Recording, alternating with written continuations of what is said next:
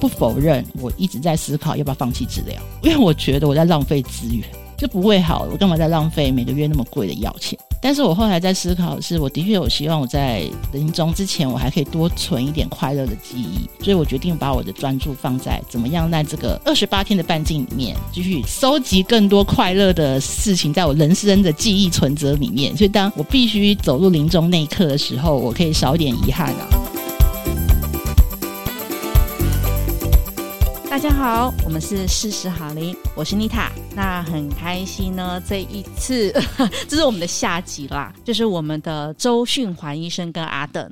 那我们要续谈，其实上一集我们意犹未尽，然后我突然就把人家卡掉的，因为他实在是要说的，实在聊了可以很多。不过这一集我们就有一个主题的重点，我觉得是事实好龄跟所有的听众朋友最关心的。那在这之前，我要请他们两位先跟大家再问好一下。来，周医师，Hello，大家好，嗨，大家好，阿等，对，好，那谢谢两位再继续来节目。那我们先讲一下哈，这一集的主题。其实大家每次啊，有没有？我相信这都是现在人的习惯，就是我们遇到什么就上网谷歌大神，就 Google 当你的医生了。对，什么都问谷歌。我们其实生活大小事也都会问，尤其呀、啊，我发现大家应该是有感觉了，就是特别在你有什么病痛的时候。你第一件事绝对不会打电话去问医院或干嘛，你第一件事一定拿手机起来，比如是阿邓之前讲的哦。骨质疏松症，或者我最近有点肩颈酸痛，我们马上做的事就是拿手机起来。那我想要问一下，像啊，回到我们的这个节目里面，我们这一集谈的啊，谷歌的大海里面，你找到的医疗资讯到底够不够用？你找到的医疗资讯到底正不正确？那还是先问一下阿德啦，就是对阿德，你在因为其实前两集你有分享到说，你其实自己很常找医疗的资讯，找完才去找医师。对，那我想要问问说，你怎么样在？嗯，我先说，其实我认识的每一个人，当他摸到乳房有硬块的时候，第一件事是 Google，是恶性或良性吧？对，然后再来就是会找各种相关的医疗资源，会立刻加入病友会。等一下我先问一下阿邓，你当初像那个你摸到硬块，你第一个 Google 的关键字是什么？乳房摸到硬块。哦，这么直接，我印象中、嗯、对，然后就出现各式各样说，哎、嗯，你可能是什么，可能是什么，然后我就告诉你，哎，可能没那么惨。但是后来待过一个月之后，我就知道我应该是乳癌。它有各式各样的资讯，然后我后来我才知道一件事情，我在。第一次见周医生的时候，他问了我一个很奇怪的问题：“你有在吃中药吗？”我想，哈，吃中药？为什么我要吃中药嘛？后来我才想起来，我在每次 Google 的时候，都会出现很多那个排名很上面，还有那个广告很多，就是靠吃中药乳癌会治愈什么，然后什么惊奇的案例，什么谁的怎样怎样怎样，然后吃这不是对，这不是骗标语的那个吗？是这种吗？就是很多错误的讯息。嗯嗯，就我还突然想到说啊，好像真的有，因为我当下那时候我 Google 没有看，是因为中药不可能治疗肿瘤嘛，这件事我也知道，所以我根本不看。那等下等下停一下，我好奇问周医师，为什么你会问他这个问题啊？大部分的人哈，你如果问他就乳房有摸到硬块，如果都是大概几个月内就来的话，那大部分我都不会问这个问题，因为我拖三年了，一两年以上我就每个都会问这个问题，因为实际上就是有些人摸到他就是他自己也其实也知道是。癌症啊，那很多人害怕的是他来看西医就会被抓去化疗。哦，听懂了，所以他就不想要打针，不想要，对，他不想要化疗，嗯，不想要掉头发，不想要恶心呕吐，所以他就选择一个比较比较温和的治疗，中式疗法。对，甚至有一些不是中药，或者有一些另类疗法，嗯，什么有千奇百怪的治疗，其实气功啊，坊间一大堆啦。我我我会问这个问题，就是真的很多人会尝试这样的治疗。因为周医师，你刚刚讲到各式各种治疗，我想要先跳出来，你有遇到过最稀奇、比较让你觉得奇怪的治疗方式是什么吗？另类疗法是什么吗？大部分中药为主啦，哦，就他们就是中中药，大部分都是中医，因为其实台湾的中医其实还算是蛮蓬勃发展的，嗯，所以他们第一个就是会想要先去寻求。那个中药，那有一些的话就也不是中医，有些是就是也不不知道哪里，气功也有，气功也有啊，就是有些不知道哪里来的，喝什么东西的，其、哦、实有时候我也连听都没听过什么的，对，有有些连中药都不是的也有。哦，因为其实我同时是在看中医的，像真的正规中医都会叫你去看外科嘛。是同步治疗，因为中医是给你调理身体辅助的，然后让你的身体在状况里面很好。但是癌症要走向开刀，还有外科为主，嗯，比较像是医学科学的方式。对，所以说真的中医的会叫你这样做，嗯、他不会叫你你的肿瘤靠吃药就会好，还有什么靠食物疗法，食疗也有啊，能量疗法各式各样。食疗啊，我觉得食疗这也很难，因为食疗回应到两位前面几集一直在谈的关于生活方式。其实食疗某方面也也没有不好，对不对？就是如果你吃吃的食物，是不是某方面也没有不好？那食疗本身没有不好啦，嗯、就是你你比如说你食物要怎么吃会比较健康，这个我完全同意啦。只是说你今天已经真的有长这个东西，嗯、这个时候再要靠你把饮食习惯改善的去让肿瘤消息，这件事情不太可能。哦，肿瘤消失还是以外科手段为主。嗯嗯嗯，起码现在啦，了解了。你们现在是我的谷歌大神，因为那时候我 Google 的时候，然后我发现其实每个人都会。然后我觉得我运气，因为我的好朋友他也同时是周医生的病人，然后他有告诉我说，他有帮我加入一个算是比较正规的病友会。然后那时候我有买书，台湾就是几个乳房外科医生出的一本书，然后他写的是非常清楚的基础知识，乳癌的分类、分种类几大类，它怎么分期，然后他有一个很粗浅的一二三期怎么治疗，因为乳癌的前三期的治疗是很 SOP 的，就第四期会比较是随个人跟医生的判断，就空白。这也是我在这个过程中唯一最困大困扰的是，当我被周医生说：“哎，你是第四期。”其实我在 Google 上是找不到任何 information 的，因为第四期大部分就是第一是不多啦，第二是它很难被归类吧，因为每个人状况真的都百百种，完全不一样。对，你是说什么时候是第四期很难被归类吗？归类应该就是看你的做的一些检查，应该说一样是第四期的病人，他的治疗的顺序跟用药是可能会完全不一样。对，因为现在的就是乳癌的治疗，其实每一年都不一样。其实你现在问我一个问题，搞不好半年后的回答就不一样。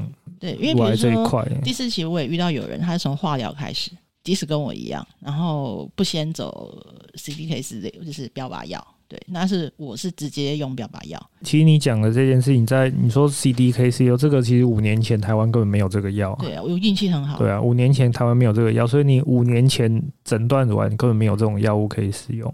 对，然后而且那时候我，因为我有可能是那种化疗没什么反应的人，有可能，有可能，有可能，啊，有可能。然后还好，我就是在我的诶，这样子还好嘛？就是我逃避了三年，然后就遇到这个药，这样是对的嘛？就是我刚好遇到，但是我觉得像第四期，因为如果是一二三期，基本上治疗没有太大的。我我补充一下，这个不是好的，对，不好。我知道。你如果今天第一期就发现，你现在根本就不用吃药。好啦，我知道我被骂了。好。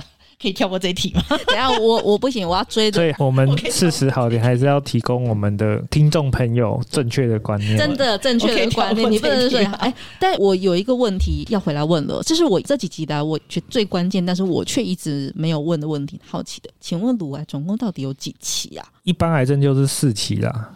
你所以你等一下，阿等在第四期。嗯，一般的癌症就是，如果我们今天还是在局部的话，就是一一期、二期、三期。对，那如果你今天跑出去蔓延到其他器官，就算是第四期。那一般你在电视上看到末期、末期，其实就是第四期了。哦，它指的就是第四期。对对对。哦，所以一般来说，那我想要再问一下，基本回来补学一下，补学一下。第一期、第二期、第三期，这个是怎么认定的？它跟存活率这种有关系吗？有关系啊。我们为什么要分期？就是你第一期和第二期、第三期、第四期的存活率完全不一样。嗯，哦，你第一期就发现你存活率是很好的，啊，嗯，你就至少都是九成，现在都是现在九十以上，九十九十五以上啊。那你第二期乳癌还是有大概八十五到九十左右。我我们讲的是五年，对对，我要我要自己要问五年五年啊，嘿，五年，它不是说这个病只能活五年的意思，嗯，就是五年大概还有多少这些人就是还活着这样子。那第三期可能就是大概七成上下。那如果第四期，你如果是这些新的药到还没有上市之前，其实第四期的五年成功率就是大概两三成。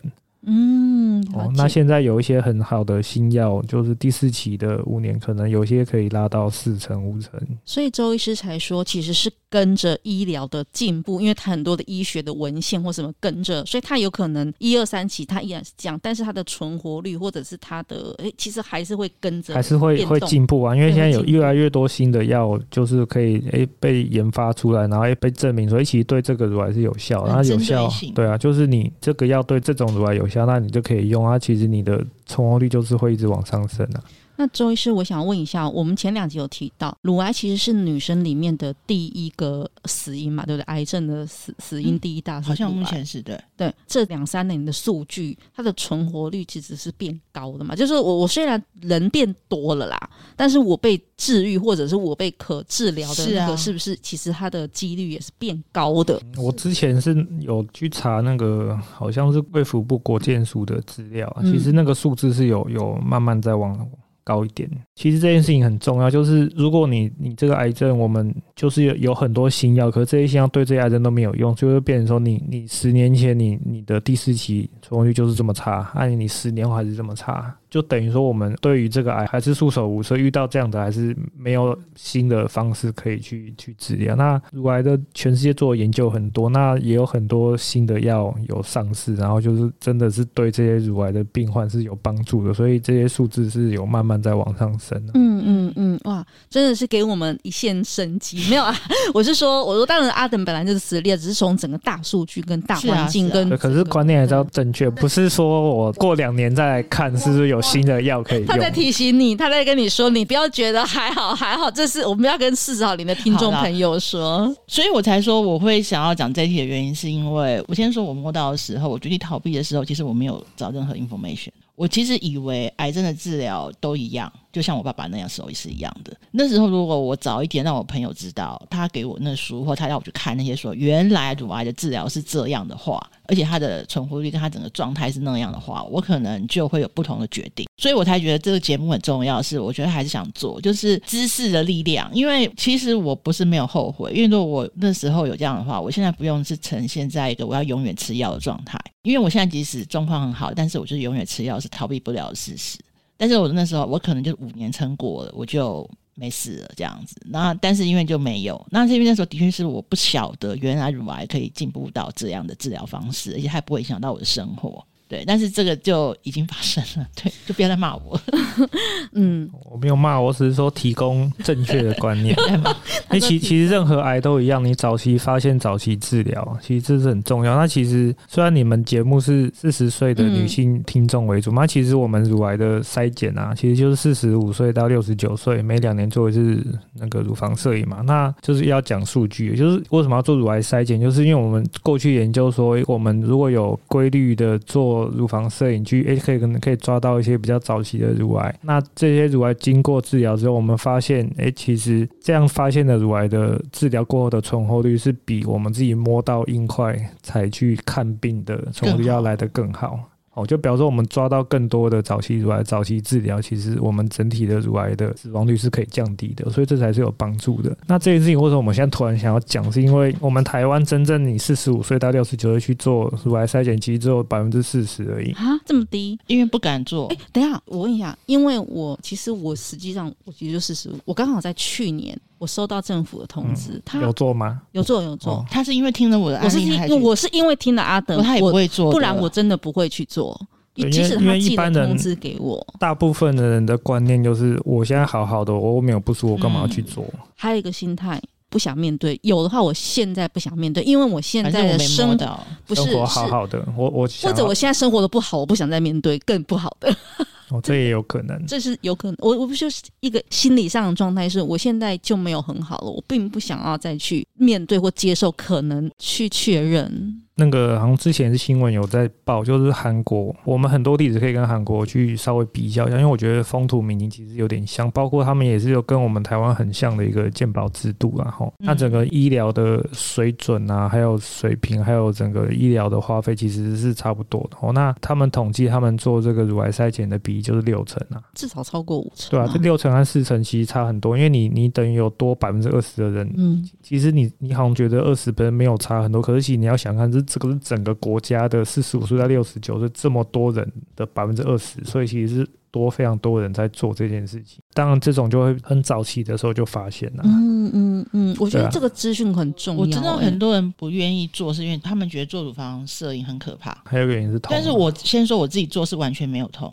我不知道是我夹的时候是完全没有痛，然后再来是其实通常发现东西，医生会叫你切片，然后很多人怕那个乳房的切片，因为是那个粗针。还是其实我自己做的时候，我先说要打局部麻醉，其实真的还好诶。其实我觉得那个整个检查过程没有这么可怕。嗯，所以我想要也讲一下啦，就是说呃几件事情，一个是周医师刚刚提到有个资讯啊。比谷歌大神真的是明确多了，就是其实乳癌虽然是女性目前台湾的第一，可是它现在的治愈率跟它的方式，或者是阿等也提过，它的治疗方式是变多元的可能性的，所以大家不要害怕，跟十年前不一样。所以第一个是大家不要害怕，第二个是做乳房的检查这件事情，因为我也提到说，我去年的确是因为阿等去做的，但是也因为政府寄发了给我，就政府寄发给我，以前的我的确我我就不会想去做，我不想做有两种。心态总结一下，一个就是，哎，我现在很忙，我没有什么必要性要做，我又没什么问题。第二个就是，我现在过得不好，心情就已经生活已经够不好了，我干嘛再去给自己？万一真的有怎么办？所以这这两个心态，我觉得是四十几岁的女生，她因为好她不想做，因为不好她也不想做的原因。对啊。可是我觉得鼓励大家，还有第三个你说的是会痛，这就是一个迷失了。因为没有做过的啊，我是没有痛啊，但是其实还是会痛啊。我觉得像周医师讲，我觉得每个人不一样啊，就是还是有人就是不痛啊，有人做就是。是真的会痛吗？我是完全没感觉。会有一点。有些人还是会痛啊，可是其实两年做一次。其实还好，就痛一次这样还好啊。而且还有一个，我我也是必须说，因为我不是只有去年做，其实我在刚满四十的时候我就做，因为那个是他满四十以上就是全民，就是四十岁以上就是如果你有家族史啊，如果你有妈妈或是姐妹好像有乳癌的话，其实四十岁就可以做就可以做，对不对？对对对对，我是没有，但是我那时候快四十的时候，那时候就是因为健康检查，我就有去做过一次了。那时候我觉得比较痛，可是这一次我必须说又进步了，医疗是真的会进步的，知识真的很重要。他有新的那个诊疗，有，而且我发现我身边的朋友啊，我觉得是因为我的关系吧，就是在四十几岁的朋友，只要收到政府通知，通通去做了。他们跟我说，因为我听到你的例子，对，我就他们通通去做。我说那蛮好的，而且政府的通知，他不是只有寄给你，他会打电话给你，叫你去做啊。对。他其实政府做的还蛮好的，这方面其实算是积极在推啦。不知道他们有没有 KPI？没有没有没有，应该说 应该说，我们早一点发现你的医疗就会是在早期。这个其实多做诶、欸、没有坏处啦。对啊，所以周医师应该说，如果整个是一个历程的话，到你这一关已经是 有问题了。所以其实卫福部在做的是最前面。先抓住那个黑素，对不对？原则上，你被抓出来要做筛检，大概有十 percent 左右会跟你说，哎、嗯，可能有问题，你需要再进一步的检查看看。嗯，大概十 percent 啊。嗯，哦。你看，知识真的是力量。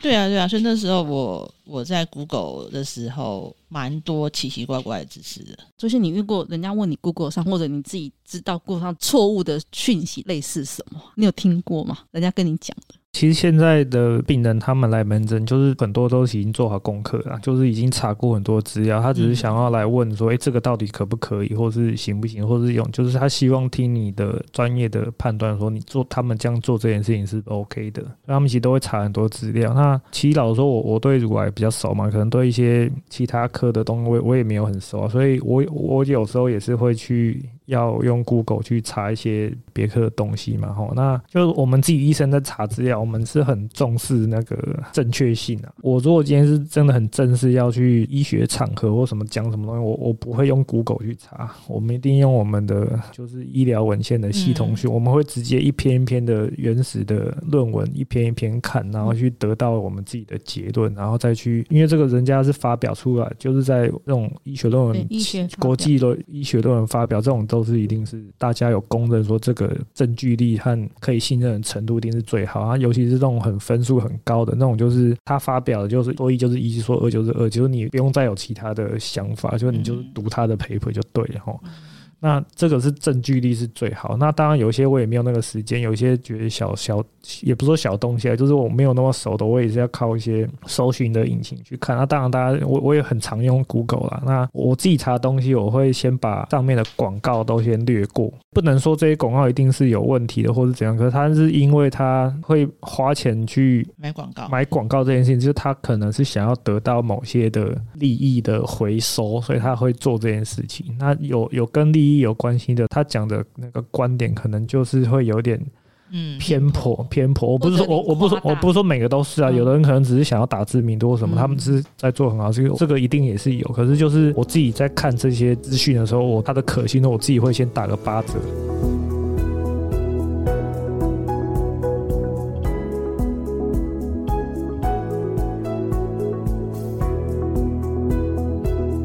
另外，我自己个人在去分辨这些医疗相关的资讯的话，我会看说这个是有没有医生背书的哦。然后还有一个，还有一个就是新闻吗？还是说不是新闻？哦，医生，我举手提问一下。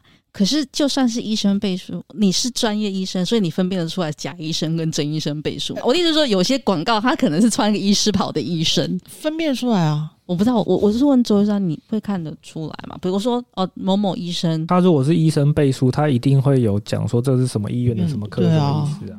哦，只要是医生都应该 OK 吧？像我们也是有帮忙，就写一些报道啊什么的，媒体会找我们写一些文章啊。那如果我这个是我写文章，我就会对我自己的文章是负责，所以我一定会背书。嗯，对，所以你看到这个资讯，我自己啦，我会先去看他是不是有医生背书的，然后这个医生你当然也不认识嘛，可至少看一下他哪一家医院的嘛。嗯，我也是。对，就至少你觉得这个医院你是可以信任的医院，那就觉得还 OK。可是我分享一下啊、喔，我常电视上面很多药都是医生，然后某某医院某某什么，我都觉得啊，我又不认识这些医院，我怎么知道他讲的是真的假的？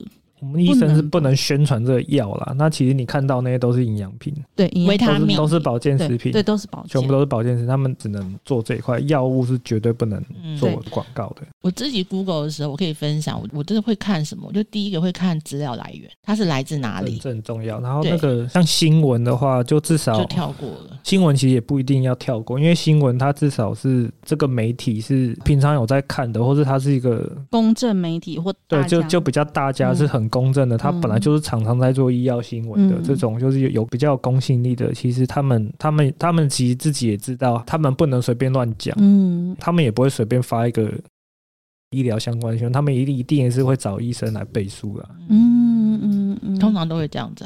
就是我那时候我我在找资料的时候，我会看消息来源，他是谁的，他是医院发还是医院？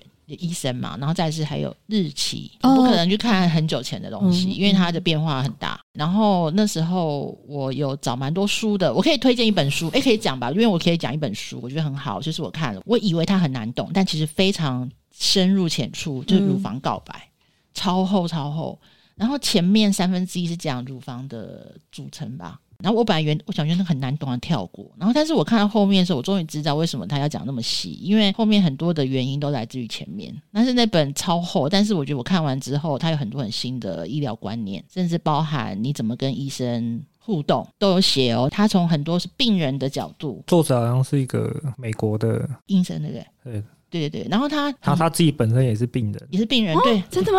对，他是一个医生，然后本身他他好像是美国的外科医师。可是因为我觉得这样的，因为通常很多的资料都是医生的角度在讲事情，然后他会忽略了我们病人其实在乎的东西会不太一样。对，然后他那本书的有一部分是用病人的角度去讲说，其实他知道病人最担心的是什么事情，然后他有告诉病人说，在每个阶段你担心的事情，你要怎么跟医生沟通。他是因为他自己，他本身是病人，嗯、他好像有是什么呃是什么病忘记是癌症，然后所以他会知道说，当他身为病人的时候，他知道在每个阶段，其实我需要的资讯跟医生想象的其实是不太一样的。嗯，对，那时候对，但是我忘记那个。那你那你觉得这本书对你最大的帮助是什么？其实那时候我我先说我我怎么跟医生沟通，因为其实每次去门诊就十五分钟，这十五分钟还是多的。那那时候我每次都在思考是哦，但是我先说，我觉得就病人的立立场，我会想什么事情。然后那时候我有先做功课，那我的功课，我觉得我要先把知识类先。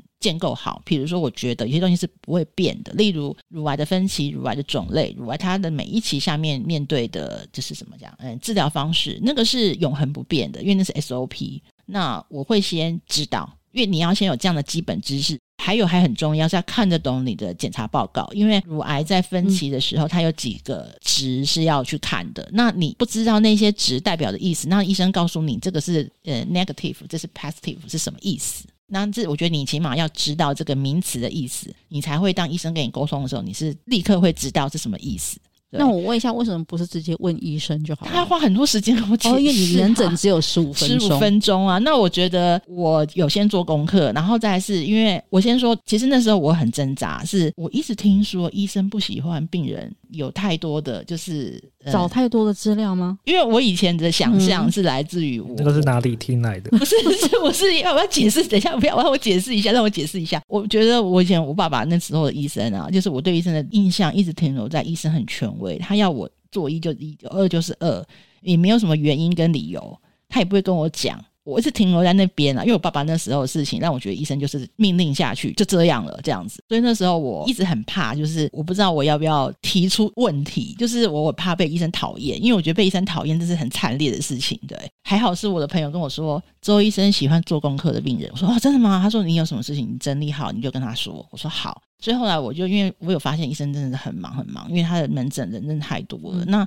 我觉得要做一个有效沟通，所以我会做一件事情是，比如说基本知识永恒不变的，那是一个原则性的学理问题，我都会先准备好，所以我都知道，我很清楚。所以医生要一讲，我立刻知道。但是有一块我觉得不该去有，是因为每一个医生他对我的治疗方式的判断，跟他对一些处理的方法，其实是他的专业的判断。但是我知道我看过很多的病人啊，他会问医生说：“为什么我 Google 到有这个人是这样这样这样这样？那为什么跟我不一样？”他会拿很花很多时间在这种沟通上面，就是说为什么就是 A 是这样做，B 是这样做，那为什么不是？对，但是这块我就不会先想太多，就是这块我觉得空间要留给医生，让医生跟我讨论。所以我大部分我跟医生的讨论都会是在下面这一块，就是他告诉我他基于什么样的原因，然后他对我的判断是这个样子，然后我会提出我的疑问。那我的习惯是在每次门诊前一天，陆陆续续去写下来我在这过程中我的所有疑问，然后去整理好，然后在里面我就会直接问。然后，所以我在门诊前都会先想好，我今天要做一二三四件事情，然后我要问什么问题，然后我要打什么针，拿什么药，都先想好，所以进去就会很快速。那周医师，所以像你后来跟阿登的看诊，你会觉得他就是一个准备好了。病人对啊，他就是会准备好资料。我我是真的比较喜欢都准备好的。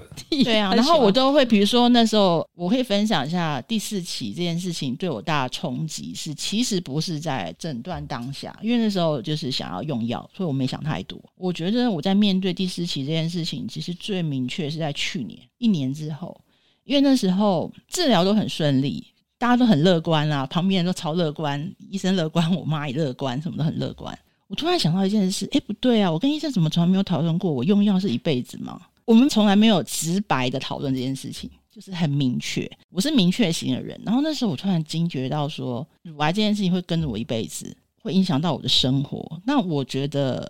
你如果得了癌症，你很努力的要让你的生活恢复成原来的样子，那是一件徒劳无功的事情，因为是不可能的。因为它这个疾病跟用药治疗是在你的生活永远，那你要怎么去在那个范围内找到你的生活方式？所以突然我觉得我需要一个很明确的答案。因为那时候本来有家新加坡的制作公司希望我去新加坡工作，然后我当下想说，哎，我从来没有跟医生认真的把这件事情理得很清楚。所以那时候我就想好了，就是我要跟医生明。刚好那时候医生问我说：“你要不要开刀？”然后我就想了很久，还突然惊觉到说，我从来没有认真讨论过这件事情。然后我决定我要面对现实，所以我就想了大概两个月，然后我就把那个题目就是照逻辑排列顺序 就。所以你带着问题库去找周医师吗？不是问题库，是一个一长串的问题。就是第一，我即使肿瘤拿掉，但是我能否停药？就是不能。那我就很明白说，那我就是药要吃一辈子吗？对，有抗药就再换下一个。就像一直这样轮回，永远。他说对，永远。那因为永远了嘛，对，那因为不能停药，所以就对我而言风险很高。对，然后我当下就知道了，嗯，好，所以我的人生从现在到我死之前，我的人生就是以周医生为圆心，二十八天为半径，画一个圆，就是我的人生，你知道吗？像月经的周期，然后还一个月二十八天。可是我先说，药只能开二十八天，因为我药开是吧？可是我先说，我当下很难过。嗯，可是我需要那个答案，因为我要知道我的生活范围在哪里。因为我是个很理性的人。真的吗？你真的有很理性吗？可是我当下很理性的跟你沟通嘛，而且再来是我很明确的跟他说，我想动手术，但是我想要重建，因为我爱漂亮。但是医生也明白告诉我，重建对我的复杂度，因为会影响到一些事情，他让我评估嘛。因为我觉得我要知道所有的真实。那好，我要讲，我出来之后，其实我很难过，因为我代表说我永远不可能回到我原来的生活。比如说我要出国拍片就不可能了，我要出国工作也是不可能的，我就不用再想这件事。我问一下，有一个原因是不是你刚刚提到二十八天你就一定要回诊一次？我要回去医院一次啊，嗯、我拿药，而且这是最好状态哦。而且医生也当时也跟我说，如果我有抗药性之后，后面换药，不排斥会走回化疗，这是事实啊。然后我当下我出来，我是非常难过，就人生不管治疗再好，我就不可能像以前那样，我要被骂了。就是我那时候我很难过，我很生气，然后我我就把气出在医生身上，我就觉得说。靠，就是弄到这样子，还不是这样？我人生唯一的任性就是不想吃药。我而且我先说，就是啊，两周啦，就是后来我也撑不下去了。我那两周我是非常的难过，那是我第一次掉眼泪啊。可是我也不得不承认，那是我真的开始面对我是乳癌病患这件事情。但是我难过两个礼拜之后，为什么突然不难过？是因为我难过不下去，是因为我觉得其实我真的身体是健康的，所以我决定，我就后来转念是想说，反正我知道我的框框就是周医生为圆心，二十八天为半径。那我就不把时间花在我这二十八天的半径里面，我可以做什么事情是让我开心的？哇，周医生听到这边，你有没有想要讲什么、发表什么关于阿等的心理转折？其实我觉得，如果他可以这样的转折，我觉得非常好。我我希望每个病人都可以有这种转折，以二十八天为半径。不是啊，我是说，就是你心态上面，心态上面啊，就是你，因为大部分很多人就是听到这些话，其实我们老实说，我也不喜欢讲这些，嗯。会让病人或者什么难过的事情啊，对，可就是因为一就是一，二就是二嘛，你也不能说哦，你就吃两年就好了，对，就后面不用吃，那到时候他说我可以不停药，你就又跟他说不行，嗯。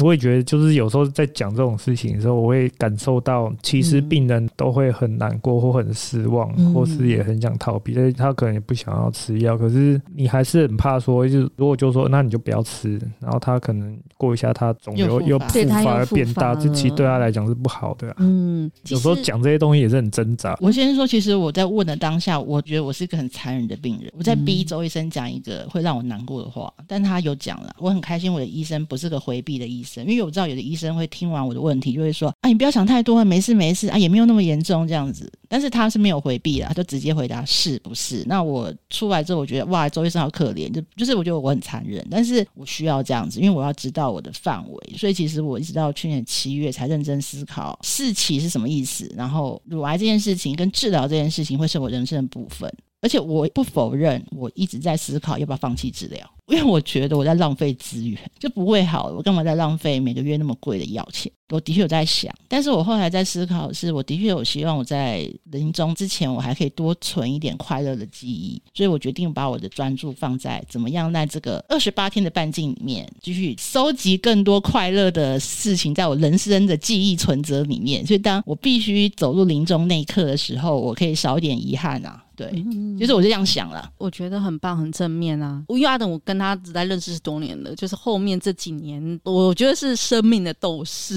啊，没没没没，还在会会说的有点 over，没关系。那个周医师，你原谅一下我，因为我们两个都是电影啊什么那个广告出来的。不过我觉得回到啊，这个时候会觉得周医师他们选择的职业，我真的觉得蛮蛮伟大的，真的就是一个医者仁心，感性啊，感性。嗯，因为我自己常看到医生都很忙，然后只不过就十分钟的看诊。可是我看到非常多的医生，包含周医生，会花很多的时间多关心病人，或者是花很多的时间在安抚病人，让他有安全感。然后我就觉得这是很伟大的事。为什么我每次进去很快速、就很有效率的处理？是因为我在诊间看到很多病人他的慌张，跟他会需要医生大量的时间的安慰，或者是给他安全感。因为我我还好，所以我想要速速离开。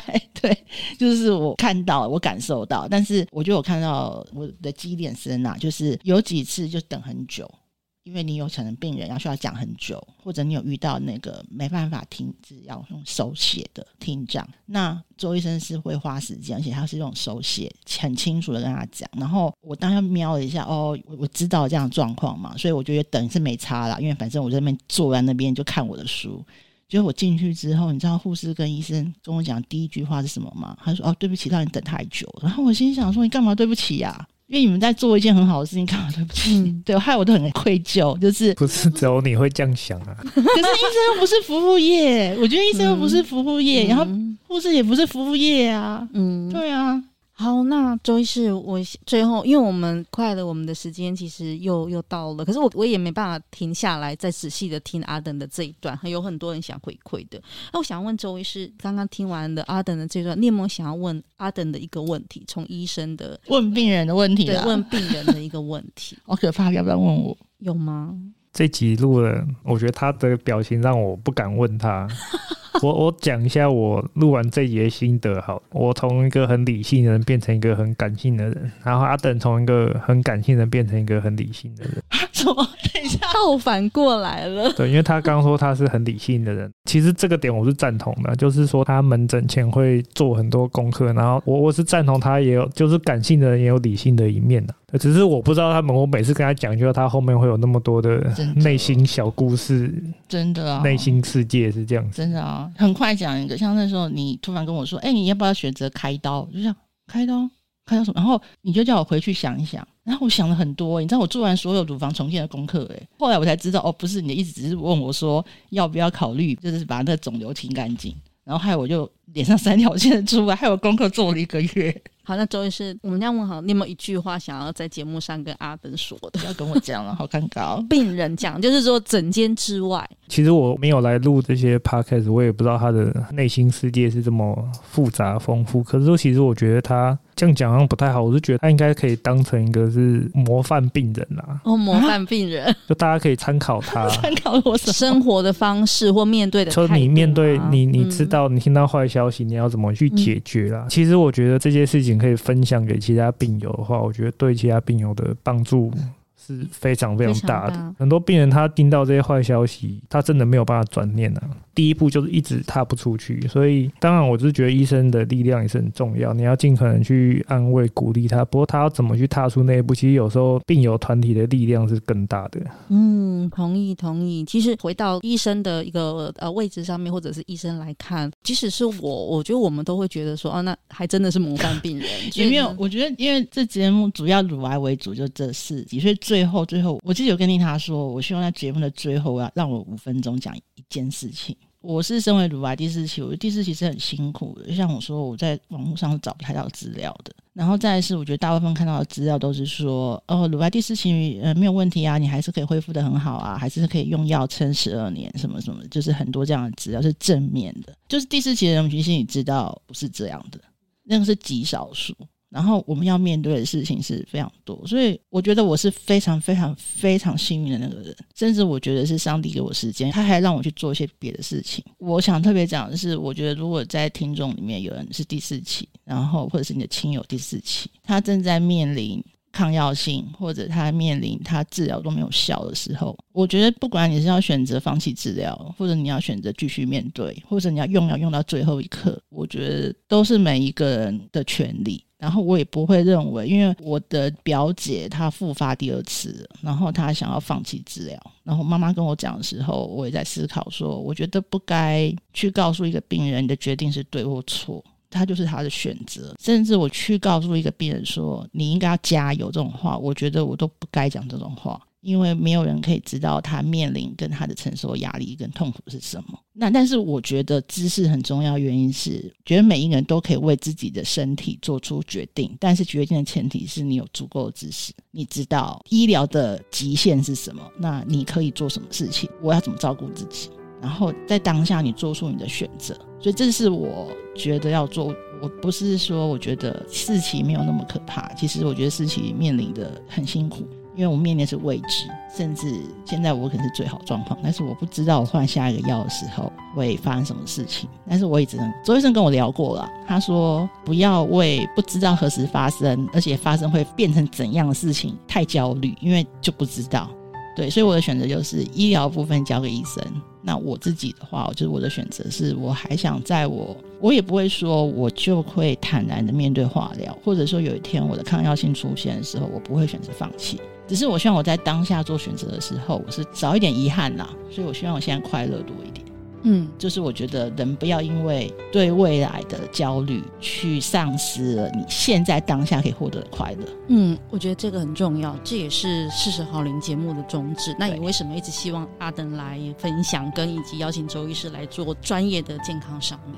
嗯，好，这集真的变得好感性哦。后面我们本来想要谈的，就后来变得好感性了。看嘛，我可以感性、理性、嗯、自动切换。后面后面对，能，理感性。好，那我们这集的节目其实也到了尾声。对，那前面就刚好在于阿等的感性分享，还有一个就是希望的呼喊口号，没有有有有要快乐一点，不要被未知的焦虑。我觉得很多是未知带给你的恐慌跟焦虑，所以就去找你的医生。